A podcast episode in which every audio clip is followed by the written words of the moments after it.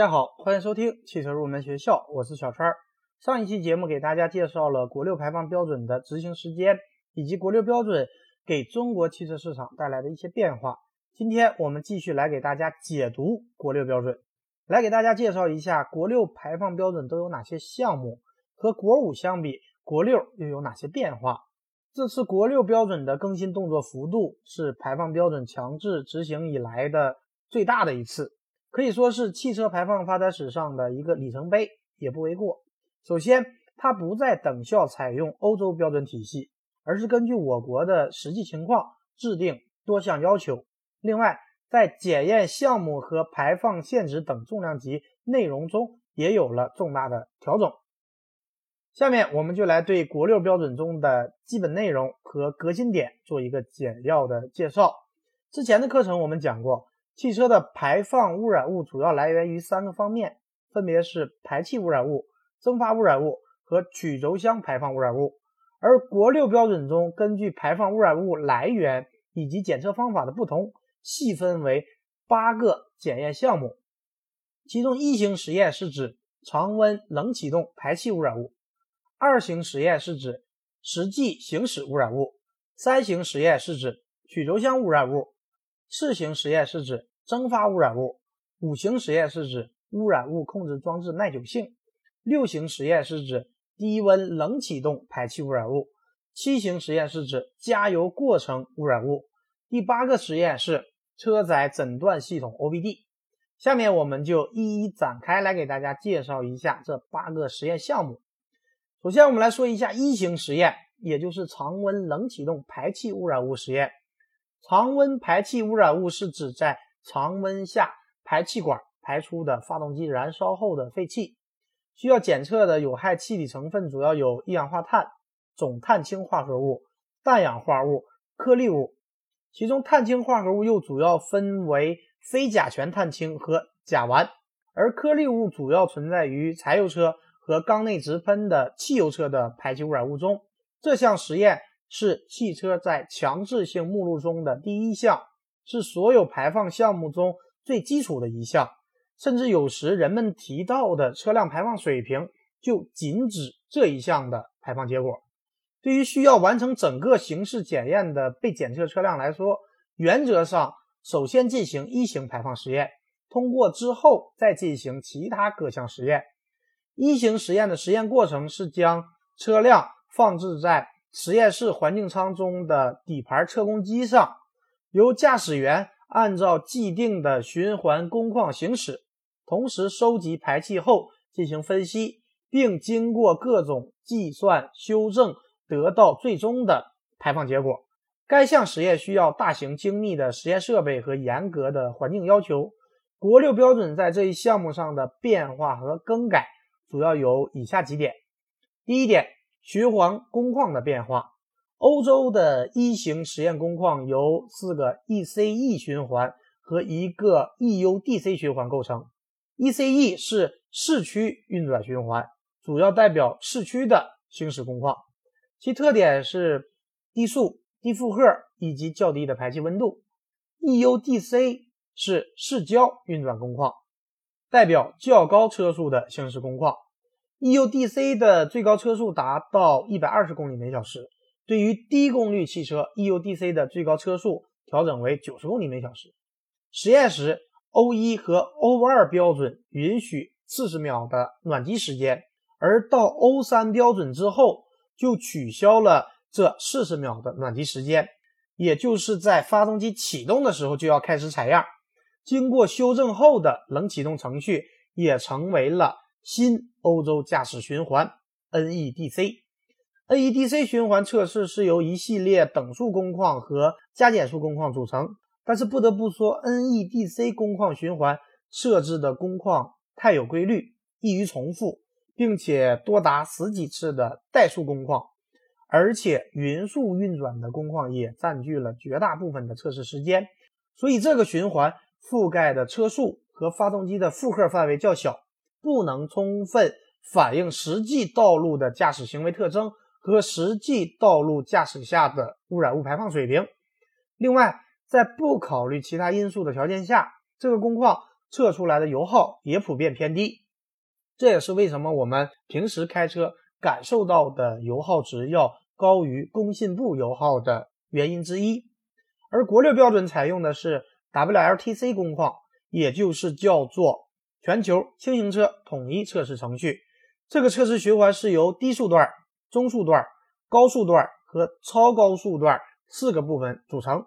持续时间共计一千八百秒。其中低速段的持续时间五百八十九秒，中速段的持续时间四百三十三秒，高速段的持续时间四百五十五秒，超高速段的持续时间三百二十三秒。同时，换挡要求从以前的固定换挡法修订为计算换挡法。因此，我们可以看出这个工况复杂无规律，对车辆的冷启动、加减速以及高速大负荷状态下的排放。进行了一个全面的考核，覆盖了更大的发动机工作范围，更加接近实际行驶条件，对车辆的排放考核更为严格，这也对车辆的排放控制技术水平提出了一个更高的要求。WLTC 工况时间约为一千八百秒，比 NEDC 的一千两百秒长了六百秒。另外，欧标从六 C 开始也采用了 WLTC 工况。替代了原来的 NEDC 工况。第二个变化点是排放限值的变化。在我国的排放标准发展过程中，不仅对排气污染物的排放限值逐渐加严，而且对排放成分要求也是不断的更新。国六标准新增了一氧化二氮的测试要求，对汽油车增加了 PN，也就是颗粒数的测试要求。同时，各项污染物成分的排放限值也加严了。国六 B 阶段的排放限值与国五相比，汽油车污染物降低了百分之四十五到百分之五十，柴油车污染物降低了百分之七十到百分之八十一，颗粒物下降百分之三十三。同时，国六标准还要求汽车企业申报整个测试循环的二氧化碳的排放水平。我们之前讲过，国六 A 是国五到国六 B 的过渡阶段，而国六 B 才是真正的国六标准的排放限值。第三个变化点是阻力设定的变化。底盘测控机的阻力设定是影响排放和油耗的重要因素。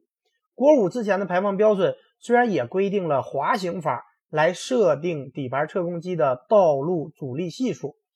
同时也给出了按照车辆当量惯量来选择的推荐阻力系数。这种推荐系数只与整备质量相关，因此呢误差较大。国六标准中不仅取消了这种替代方法，并对滑行法做了更加严格和精确的要求，使车辆在实验时设定的阻力更加接近于真实的道路。说完了一型实验，我们再来说二型实验——实际行驶污染物实验 （RDE）。RDE 实验规程最早是由欧盟联合研究中心提出的，作为 WLTC 测试循环的补充测试程序。为了进一步缩小实验室测试循环和实际排放的差异，因为国内外大量的实验研究表明，实验室排放测试不能精确反映轻型车的实际道路排放水平，所以欧盟委员会就引入了轻型车实际驾驶排放测试规程。我国直接参考引用了这个测试要求，为了实现实际使用环境下的排放控制。防止通过车辆内置软件在实验室测试时排放作弊。比方说，之前大众就曾经陷入过排放门事件。它是通过在柴油车上安装了专门应对尾气排放检测的软件，可以识别汽车是否处于被检测的状态，继而在车检时秘密启动，从而使汽车在车检时过关。所以我们可以看出，随着排放限值的不断加严。必须要减少形式检验和真实生活中排放的差异，因此实际行驶污染物实验 RDE 应运而生。国五及以前的标准只是要求在实验室中进行所有的排放实验，这次国六标准增加了实际行驶污染物排放实验 RDE，并定义为二型实验，取代原来的代数污染物排放实验。RDE 实验要求被检测的车辆，它的行驶路线应该包括百分之三十四的市区路段，百分之三十三的市郊路段和百分之三十三的高速路段。实验车辆在市区、市郊和高速路段的最小行驶距离均为十六公里，而且三种工况之间要保持连续性。整个 RDE 实验持续时间应该在九十到一百二十分钟之间。这一个项目让车辆的排放实验与实际行驶结合起来。虽然环境温度、海拔、负载、坡度、风向等等因素都会对实验结果有所影响，但这也能更加真实的反映车辆的实际排放水平。根据国六标准的规定，实际行驶污染物排放实验的结果，市区行程。和总形成污染物排放均应小于规定的一型实验排放限值与规定的复合性因子的乘积，计算过程中不得进行修约。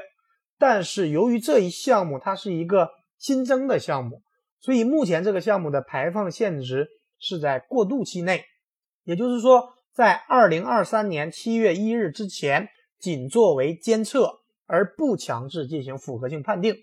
说完了二型实验，我们再来说一下三型实验。之前我们已经讲过关于曲轴箱排放污染物，这部分污染物主要是指气体或者蒸汽通过发动机曲轴箱的通道溢出，而导致污染物的排放。国五及以前标准的曲轴箱污染物排放实验只针对于汽油车，而国六标准对所有汽车都有要求，禁止曲轴箱通风系统有任何污染物排放大气。关于曲轴箱通风系统，前几期节目我们已经详细讲过。现在的汽车基本都采用曲轴箱强制通风装置，也简称为